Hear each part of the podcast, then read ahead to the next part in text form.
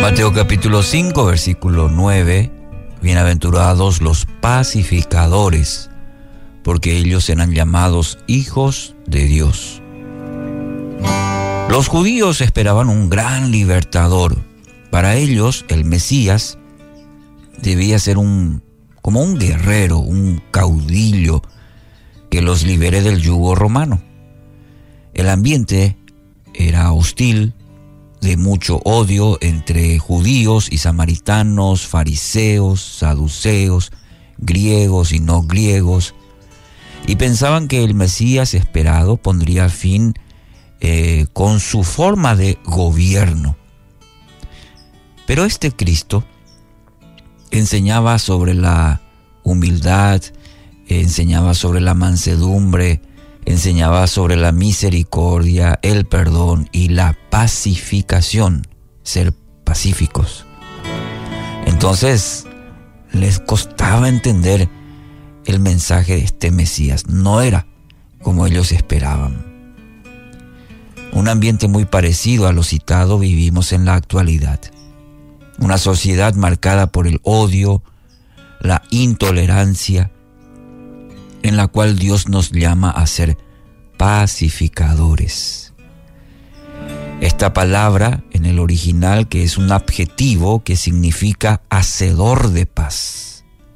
Es decir, Dios nos llama a ser constructores de paz. Es una palabra significativa, profunda, hacedor de paz. Vos y yo somos llamados a ser constructores de paz. Nos llama Dios. Hay algo tan necesario como el pan de cada día y es la paz. Esa paz de cada día, la paz sin la cual el mismo pan es amargo, dice amado Nervo. Interesante esto que esta frase que alguna vez mencionó. Hay algo tan necesario como el pan de cada día y es la paz de cada día la paz sin la cual el mismo pan es amargo, dice esta frase. Ahora, ¿qué clase de paz?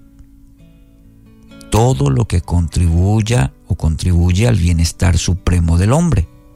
Según las escrituras, esta clase de paz no es simplemente la ausencia de problemas, sino disfrutar de todas las cosas buenas que Dios nos brinda. Usted y yo estamos llamados a vivir y compartir esta paz. Para ello es necesario primero tener esa paz con Dios, para poder de esa manera tener paz con los demás. Es decir, no puedo ser un pacificador si no experimento la paz y primeramente esa paz con Dios. Esa ecuación es necesaria en nuestra vida. No podemos experimentar la, la verdadera paz sin Dios, sin un encuentro con Dios, ser perdonados y tener paz con Dios por medio de nuestro Señor Jesucristo. De manera a experimentar esa verdadera paz y que ello nos lleve a ser constructores de una verdadera paz. Necesario tener paz con Dios para poder de esa manera tener paz con los demás. Entonces, se necesitan más pacificadores, constructores de paz en el hogar, constructores de paz y armonía en la familia. Se necesitan más pacificadores en la iglesia.